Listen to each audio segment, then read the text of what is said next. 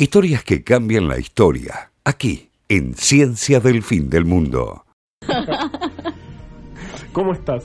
Todo bien acá, muy eh, bueno, muy buena la columna. Me dejó como la vara un poco alta, ese es, Es el difícil, problema. es. Pero bueno, vamos Sí. a. Tengo ganas de hablar de esto porque es un tema que me gusta mucho, con Lo- el me- cual con Carva hablamos como 50 veces ya, así que eh, nos sale. Esperemos que salga bien, porque no, no lo sé, pero que eh, evidentemente es un tema que nunca nunca pasa de moda, a pesar No, de claro. su- haber sucedido hace como 70, 80 años. Pero bueno, eh, lo presento yo, lo presento Sí, vos. sí, Bueno, vos. vamos a hablar de. Hoy vamos a hablar de lisenquismo. ¿Qué es el? Lisenquismo. Es un término que se acuñó donde, eh, digamos, hace referencia como la excesiva intromisión de la política en la ciencia. Es un término que se acuñó a partir justamente de la eh, historia o carrera de un ucraniano, eh, pero que era soviético, que se llamaba Trofim Denisovich Lysenko, que vivió entre 1898 y falleció en 1976.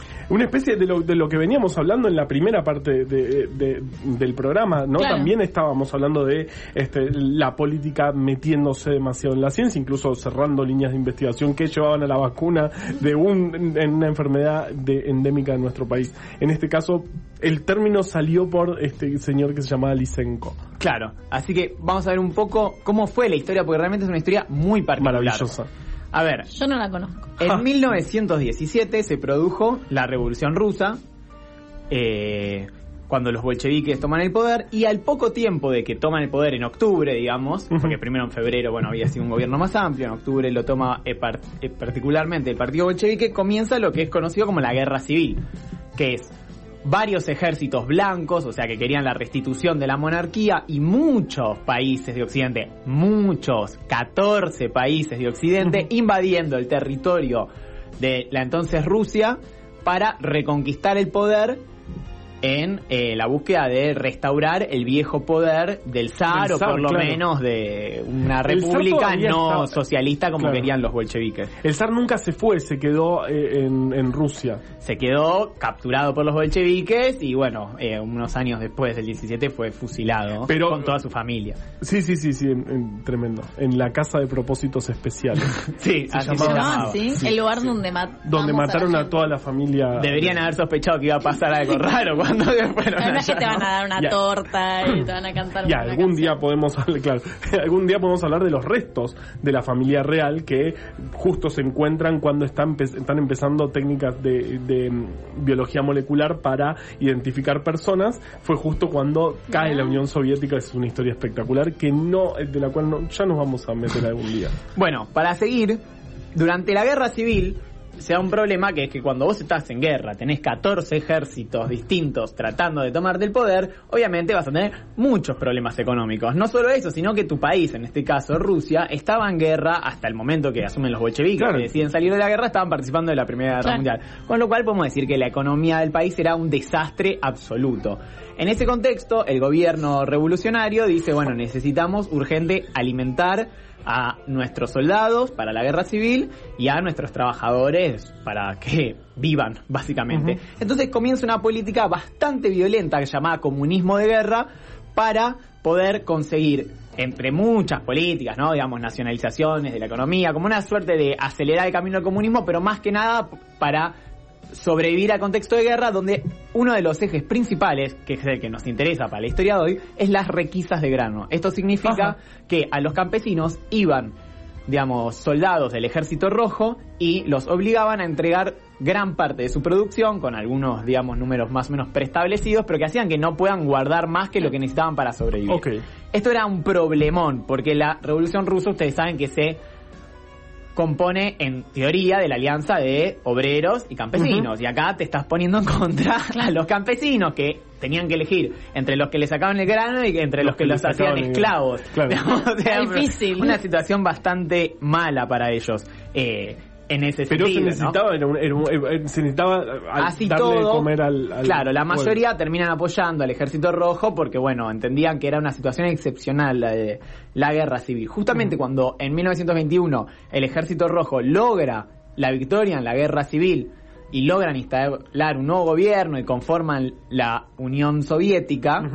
Con- junto con todas las demás naciones que la conforman, entre ellas Ucrania, que es de donde va a venir, venir nuestro Li- protagonista de hoy. Lysenko, eh, deciden tomar una nueva política económica, así llamada nueva política económica o en inglés New Economic Politic, de lo que se toma el nombre NEP, NEP. que es una decisión que hace Lenin de decir, bueno, esto es un caos, tenemos a toda la gente muy enojada porque tuvimos que hacer cosas malas para llevar adelante el costo de la guerra. Entre esas cosas dice, bueno, vamos a dejar el libre comercio de granos. Vamos a hacer que los granos de trigo, ustedes saben que el trigo en la Unión Soviética es como, eh, no sé, todo. De hecho, no sé si vieron alguna vez el escudo de la Unión Soviética, tiene a su costado algo que parecen laureles, pero no son laureles, es trigo, así todo como en todas las repúblicas soviéticas, en todas las cosas, digamos, No, soviéticas. eso es nuevo para mí. Es una Van a ver- curiosidad. Gran curiosidad, van a ver que los laureles son trigo, no son laureles como, digamos, de laurel, justamente. Claro. como los de Grecia o que se usan en la heráldica, que es la ciencia que estudia los escudos europeos. Un día si quieren hablamos de heráldica todo el una día. ciencia que se No sé si ¿por es una no ciencia. eso? Para, para, para. Vos me estás queriendo decir. Claro, no, qué horrible. Bueno, hay una entonces- ciencia que estudia escudo, yo no lo puedo creer. Me, me parece impresionante. entonces, con la NEP se define, se decide liberalizar el comercio de granos. Entonces, Sí. bueno, todo bien, los campesinos están mucho más contentos porque tienen que pagar algún impuesto eh, en dinero, pero pueden vender sus granos, vender el trigo y todos felices. Pero ¿qué pasa? La Unión Soviética, digamos, es un país que venía, digamos, un proyecto revolucionario que venía a proponer la construcción de una nueva sociedad con un concepto Claro. totalmente industrializador. O sea, para construir esa nueva sociedad donde el eje no eran los campesinos, eran los trabajadores, obreros de fábrica, necesitamos alimentar a esos obreros, trabajadores de fábrica. Entonces empieza a haber unas discusiones de, che, todo bien con que los campesinos puedan vender su trigo, pero necesitamos eh, avanzar eh, mucho más. Y para eso, lamentablemente, necesitamos sacar mucho más trigo, Más del, que, del que estamos tomando para ponerlo en disposición de alimentar a nuestro pueblo, de exportar De- claro. y lograr capitales para poder dar un desarrollo industrial. Que era entendido, a ver, el camino del socialismo era el camino de la industrialización. No, no es que se pensaba que se podía llegar al, al socialismo eh, haciendo granjas. La granja era un complemento para lo central que era el desarrollo de los trabajadores, porque aparte es una república de trabajadores, supuestamente.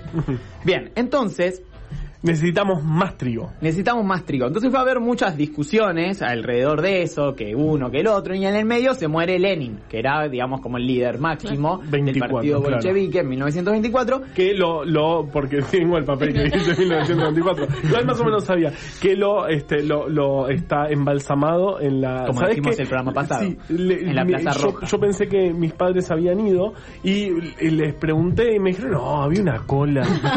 Era tipo todo un día de cola. Yo igual capaz la hago. No sé. Vos, vos la rehaces más. Si no se me da un poco de Era miedo. para mí. Tengo que- ahí, tipo, tipo lo de la Es, palusa de es, Lenin. es, es mucho tiempo. ¿No A mí me da un poco de ansiedad la fila, después para... no sé, no sé. Porque además cuando llegas ya se está terminando. Claro, aparte es un segundo, Claro. lo ves y te Lo vas. ves y te vas, todo un día que podrías haber recorrido Moscú. Pero bueno, la Plaza Roja es linda, si la fila, eh, no sé si la fila es arriba o abajo. No, no lo sé, no, no me dijo. Si, si alguien lo sabe. Si alguien lo sabe, que Ok, manden un pero, yo iría, no, no, yo- bueno, ok. Están, todos dicen que no irían. Bien, entonces, sí. en el 24, cuando muere Lenin, eh, bueno, se empieza, se forma una nueva conducción, entre las cuales aparece eh, la figura probablemente más conocida después de Lenin de la historia de la Unión Soviética, que es Stalin. Una vez su sí. nombre, y esto ya nos va a marcar un poco para dónde va a ir, significa el hombre de acero. Es un seudónimo de guerra, ¿no? Stalin, no es su nombre real. Eh, Stalin significa el hombre de acero. Mm. Eso significa que él probablemente creía que la prioridad absoluta era La industrialización. la industrialización, Claro. con, digamos, ultra así como bien modernista, ¿no? ¿Y qué hacemos con el trigo? Entonces, lo que Stalin va a hacer, llegado 1929-1930, es un cambio radical de la economía soviética, se abandona la NEP, la nueva política económica, y se pasa a un proceso con las dos características más tradicionales después de la Unión Soviética hasta el inicio de la perestroika, que van a ser eh, los planes quinquenales, que son la economía ultra centralizada, o sea, el Estado planifica cómo va a ser todo el desarrollo industrial del país, y el otro es la colectivización forzosa del campo. ¿Qué significa esto? Que es la clave de esta historia, es que las granjas, que hasta ese momento eran, digamos, cada familia administraba su, su propiedad, y bueno, con la NEP podían vender lo que les sobraba de, de trigo, si querían, claro. y tenían que pagar una parte al Estado. Ahora los campesinos no van a ser más dueños directos del, del terreno, sino que va a ser una granja colectiva. O sea, todas las familias se van a unir en una, como la idea era generar como una industria, como si fuese una fábrica en el Claro. campo. Entonces pasan a ser trabajadores de esa granja colectiva. ¿Cuál? entonces, eso genera una resistencia campesina, pero del recontra recarajo que termina en cualquier cosa. Termina en los campesinos matando sus animales para no dárselos al gobierno, termina a los tiros en todos lados, terminan echando, a- o sea, termina en un desastre productivo sin precedentes en la historia de un país que define hacer una transformación económica. Es como que destruyeron toda su base económica y dijeron la vamos a hacer de vuelta. Ajá. Entonces, acá empiezan a aparecer grandes problemas, porque está bien, necesitamos las granjas colectivas, porque el Estado en este formato se llevaba todo el trigo, pero el problema es que los campesinos no quieren trabajar porque no tienen motivación. Claro. No tienen motivación para trabajar porque era lo mismo, digamos. Porque si producían más de lo que necesitaban para subsistir, todo eso más que producían se lo iba a llevar el No Estado. se lo podían quedar, claro. Entonces era como, había una resistencia, por un lado, a la autoridad del gobierno centralizado y por otro lado había una eh, falta de motivación eh, muy grande. Entonces acá empiezan eh, las cuestiones más científicas. Hasta este momento, eh, el Instituto de la Academia de Ciencias Agrícolas era llevado adelante por una eminencia de las ciencias agrícolas y de la biología que se llamaba Nikolai Vavilov. Ujú. ¿Quién era Nikolai Vavilov? Vavilov era un biólogo que se dedicaba al estudio de las semillas. Sí. ¿Qué hacía él? Él había, eh, había recorrido el mundo y había investigado distintos tipos de semillas y lo que hacía era tratar de adaptar las semillas a distintos ambientes. Ahora, para adaptar las semillas no es que directamente, digamos, se adaptaban de la noche a la mañana, sino que hacía cruzas, corregime Ujú. Carva, que sabes más de este tema, cruzas de esas semillas para que con el tiempo, digamos, eh, se vayan con un proceso así medio de selección, ¿no? Digamos, vayan quedando las que eran más aptas para ese clima, ¿no? Sí, sí, sí, sí, lo que, lo que él hacía también eran generar bancos de semillas, que, que eh, los bancos de semillas son una, es un gran eh, tesoro que tiene, que tiene un país. De hecho, son, son muchas veces blancos militares, y sí, digamos, se, se pueden hacer cruzas eh, pa- que sean, eh, para ir adaptándolas a los climas de cada región. Por ejemplo, en, en el INTA, de, de- en el INTA, en, en nuestro país, hay este, variedades de semillas que son ideales para distintas regiones, o sea, por tomate que anda muy bien en el NOA, porque tiene, este, es una semilla que, eh, eh, digamos, se, mediante cruzas, este, es buena en el ambiente, se, se llevó a una semilla buena en el ambiente particular. Bien, Eso hacía Nicolai Babilón, pero tampoco podemos hacer milagros, o sea, Claro, no, no, bueno, no, no, ahí está el problema. claro, Stalin lo llama, lo llama a. Babilón, a, a Babilón, a Babilón, eh, Ay, promediando la década del 30 Ujú. Qué y le dice se llame Stalin. Yo- te está, llama. Stalin y Está muerto. Yo creo que no, no tenés otro. Te, muerto. temblás, temblás. Bien, te lo llama Stalin y le dice, che, Babi. Le dijo, che. O Nico, eh, necesitamos que de acá a tres años tener, no sé cuánto le dijo, el triple de producción de semillas. Necesitamos que las semillas que vos estás estudiando sean adaptables a toda Siberia, porque tenemos 800 mil millones de kilómetros al pedo. Entonces queremos. Pero hace 30 grados bajo cero. ¿Qué querés bueno, eh, no sé, resolvémelo, le dice. Tres Entonces- años. entonces, eh, Babilov empieza a eh, tener un problema importante que es que no podía dar una solución tan veloz. Y ahí aparece la figura de Lysenko. Ujú. Lysenko era un joven Nuestro ucraniano campesino ucraniano, criado en una, va, no criado, pero digamos que vivía en una granja colectiva que eh, el diario Pravda, que es Sí. el diario oficial, digamos, de la Unión Soviética, que significa la verdad, Toma. eh, publicó una nota donde decía que este joven campesino había inventado un método llamado vernalización que lograba, mediante la aplicación de frío y calor, transformar una semilla para que crezca en el clima que se quería adaptar. A ver, entonces, si nosotros, por ejemplo, queremos plantar una semilla en Siberia, bueno, a la eh, semilla, mientras germina, cuando crece, o sea, digamos, en distintos momentos, le aplico frío, le aplico calor, etcétera, etcétera, y esa semilla va a tomar eso, se va a adaptar y va a poder crecer en un clima que le era hostil hasta ese momento. Que recordemos que en este momento eh, la, la teoría evolutiva hegemónica, la, la- en la que creíamos y que se creía y creemos en este momento, era eh, darwiniana y este no no sabemos que sometiendo a un, a un individuo a ciertas condiciones no vamos a cambiar su Claro. aspecto y ese aspecto no se va a poder heredar a las siguientes Claro. generaciones, que es como pensaba Lamarck, que digamos que venía antes de Darwin y este, pero en ese momento había había problemas con, con Darwin, ¿no? No no eh, estaba todo medio mal. Stalin Darwin era como Realmente el problema, y eso es muy importante, es que Stalin en 1929, o sea, dos años después de que eh, Lysenko hace este, este supuesto hallazgo, dice, es más, eh, es como que lo sanciona, que la práctica es superior a la teoría. O sea, en el pensamiento de Stalin hay una crítica muy fuerte a todo lo que sea intelectual, a todo Claro. lo que sea, digamos, occidental, obviamente. Entonces Darwin era un científico occidental. Más allá de que Lysenko después va a decir que no es antidarwinista, la realidad es que lo es, porque es una locura, en siguiendo los preceptos de Darwin, pensar que por darle frío o calor a una Claro, semilla va a transformar se va a transformar. Eso justamente, claro. como bien decía Carva, es lo que planteaba Lamarck. Entonces, Babilov ve esto y dice, bueno, este pibe tiene ganas, no sé qué, eh, labura bien, lo llama. Y bueno, Lysenko empieza a adaptarse muy bien a la estructura, Como digamos, política del, claro, del estalinismo y lo empieza a desplazar a Babilov y va a tener mucha mala suerte porque en 1937 Ujú. va a empezar un proceso que es como el, la cúspide del estalinismo en su expresión de terror político, que es lo que se llama la Gran Purga, que es cuando empieza una persecución a cualquier Todo. tipo de opositor, cualquier tipo de no opositor, amigo de Stalin, enemigo de Stalin, todo. Ahí era cuando te sonaba el teléfono y era Stalin, no existía más. Básicamente era como medio una lotería, pero los principales acusados son, digamos, los grandes eh, mitos de la Revolución de Octubre vivientes. O sea, quienes habían sido parte de la Revolución rusa en 1917, por ejemplo, les doy un ejemplo. Todo el primer consejo de comisarios, que así se llamaba el gobierno de, eh, de la revolución, todos, excepto Stalin y Kolontai, porque estaba exiliada allá, mueren.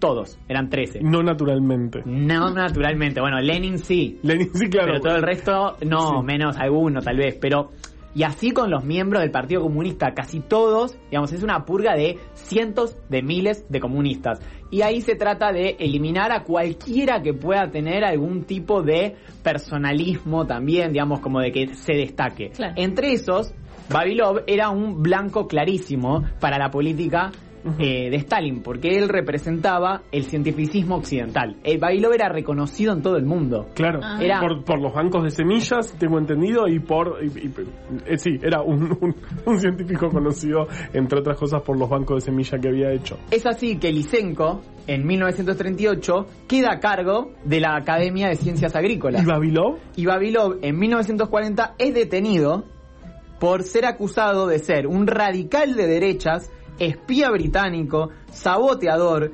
enemigo del pueblo soviético y traidor a la patria. Me parece un poco mucho. ¿Y qué pasó, Babilov, en el juicio? En los juicios de la Gran Purga era muy común que les hagan decir, digamos, los o torturaban o presionaban mediante amenazas a que la gente diga eh, cosas muy raras, digo, búsquenlo, pero muy raras, digo, como que confiesen que sí, que habían saboteado, no sé qué, como medio los obligaban a confesar, pero con cosas bizarrísimas, eh, como que ponían uñas adentro de los huevos, cosas muy bizarras, búsquenlo. Y No, no, no. Babilov se negó y dijo, iremos a la hoguera, pero no renunciaremos a nuestras convicciones. Así Ah. como Galileo, ¿no? Digamos. Fue como el Galileo de, de la Unión Claro, Soviética. Galileo El de ga- ellos. Pero Galileo no dijo, no, Galileo dijo... eh, eh, Eh, Eh, por Eh, no, pero primero declaró que eh, eh, la, la teoría heliocentrista era real, que la Tierra estaba quieta y cuando se fue dijo, eh, eh, Babilov dijo, no, no voy a renunciar a esto. Bueno, y así paró como muchos otros destacados soviéticos, lamentablemente, a un gulag en Siberia. Sí. ¿Y qué pasó? Al año siguiente, la Alemania nazi invade la Unión Soviética. Y entre las ciudades, bueno, avanza el, primer tiempo muy rápido sobre el territorio soviético y una de las ciudades que van a atacar, de las más importantes, es Leningrado, antes San Petersburgo. Hoy San Petersburgo, San también, Petersburgo también. antes también, también se llamó Petrogrado en otro momento, bueno. Y comienza un sitio que va a durar tres años, del cual Caro es fanático y otro día vamos, Un- tomamos el uno de ¿No sos compromiso de hacer... fanático del sitio de Leningrado? Eh, la- la- es, es uno de los eventos. Hay, hay un libro, a, me- a mí me gusta mucho una escritora eh, ucraniana, no, no es ucraniana, bielorrusa, que no se llama, no, o sea, que se llama La se corta para un lado, para el otro, qué sé yo. Letana, eh, apellido difícil, eh, eh, que, que, que escribe, ganó, ganó, ganó un premio Nobel por, por este libro, creo que por, por este, no, ganó, ganó un premio Nobel, el premio Nobel por el libro de eh, Chernobyl, en el cual la serie se basa Ah, eh, en ello. Pero ella también escribió sobre los niños de la, de la Segunda Guerra Mundial. Que lo tengo que devolver ese libro. Eh, ah, lo tengo en mi casa. Y es sobre eh, la guerra de Afganistán, eh, eh, de la Unión Soviética, y, y escribe con una crudeza que vos lo lees y decís, no puedo creer que me estés diciendo, no me, no me hables así, es muy, es durísimo como cuenta y, y, y, y hasta mucho tiempo en el sitio de Leningrado contando historias de niños que sobrevivieron entrevistados en los años 80. Y eso realmente fue una ciudad donde la gente moría de hambre mientras caminaba, porque este, Hitler, con la ayuda de España, eh, fue la, un- en la única intervención de la- en la Segunda, por si no me equivoco, la, la única intervención de España en la Segunda Guerra Mundial fue apoyando el sitio de Leningrado, ciudad que sitiaron, los nazis la sitiaron y la dejaron encerrada tres años. Bueno, ¿y qué estaba dentro de Leningrado? ¿Por qué nos interesa para esta historia? Porque en Leningrado estaba construido el banco de semillas que había hecho Babilov. Uno de los no más estaba importantes del mundo. porque estaba en el Gulag, pero sus seguidores o sus ex compañeros de trabajo se organizaron en una milicia para defender el banco de semillas. ¿Por qué? Porque tenían que defenderlo de los nazis, tenían que defenderlo del pueblo hambriento y tenían que defenderlo también de las ratas. Otro Claro. enemigo importante que hoy ya apareció Enemigo también. de la semilla. Sí, sí, sí, y, y aparece muchas veces en la historia de la Pero humanidad. era muy importante defender el banco de semillas porque gran parte del futuro de la alimentación de la Unión Soviética y del mundo, según ellos, estaba, Estaba ahí, ahí, bueno. a pesar de que ese mismo gobierno había mandado, digamos, a encerrar Gulag, a su, a su- a- A- al creador. Entonces, finalmente, en 1943, va a pasar algo muy dramático, que es que Ba- Nikolai Babilov va a morir de hambre en el Gulag. Es decir, que el hombre que había luchado porque todo el mundo pueda desarrollar una mejor alimentación mediante la adaptación y el cruce de, los, de las semillas, terminó muriendo de hambre. Y Lysenko, digamos, para ese momento era un tipo con muchísimo poder y es más, hasta 1960 más o menos, va a seguir siendo el director de todo lo que tenga que ver con la biología y las ciencias agrícolas en la Unión Soviética, o sea, incluso después de la muerte de Stalin. Y Claro. recién en el, perdón, 56, ahí cuando cae, cuando comienza el nuevo periodo de Khrushchev, eh, va a ser restituida la figura de, De Babilov. de Babilov. Claro, porque Pero- en realidad Lisenko estaba diciendo una cosa que era mentira. Claro, de hecho, y eso es lo trágico de esta historia, es que Por si pensabas que no había nada trágico. Acaba de morir.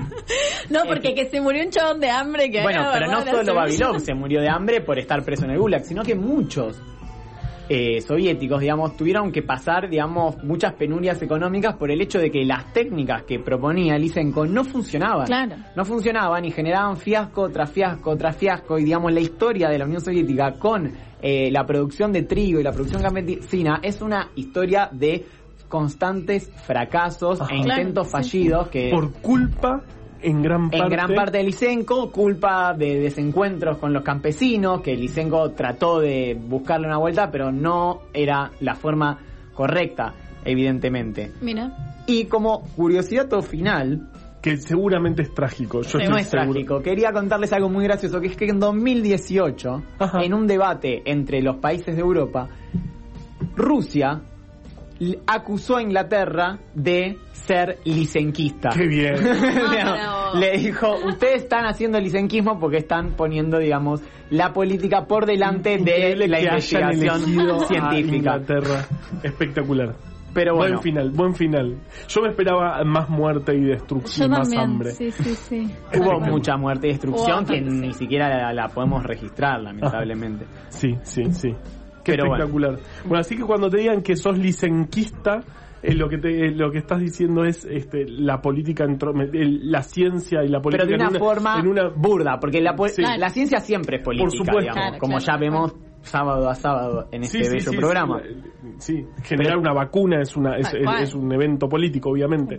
Pero tratar de, mm, no sé, mentir o, o- o dar. Claro, el tema es que acá se puso una, un precepto ideológico de pensar Claro. que un hijo de un trabajador y que, digamos, no era un intelectual, iba a ser superior solo por el hecho de desarrollar una Claro. supuesta ciencia proletaria. Con Pero- esa cuestión de la, la práctica es superior a la teoría. Claro. Mi, pro- mi profesora Ana María Vara, que le mando un saludo muy grande, y si me está escuchando que nos manda un mensaje, dice que, que la ciencia siempre es perfectible, digamos, siempre como tiene esa cuestión de que se la puede cuestionar. O sea, la ciencia no es una cosa incuestionable, pero del otro lado tiene eh, la eficiencia técnica, digamos. Como vos podés decir todo lo que quieras, pero al final tiene que funcionar. Lysenko podía decir todo lo que quisiera, que, que, que la semilla sometida al frío, al calor, eh, hacía tal cosa, pero si después no funciona, lo lamento muchísimo, Lysenko. Claro. Y esto no pasó justamente porque Stalin estaba gobernando. Acá eh, Dani nos dice que Lisenko se equivocó y pagó, pero que la genética no se mancha. Igual Lisenko no pagó porque vivió muy tranquilo hasta el final. No, de el su que, el que pagó fue, fue Babilov. Pero la genética no se mancha es una columna, es, es una cortina del programa. Tal cual. En- en- Es una Un separador. Un separador. Eso, separador. Todavía no sé la diferencia entre cortina y separador. El fin del mundo por la FM, hecho ciencia. Ciencia del fin del mundo.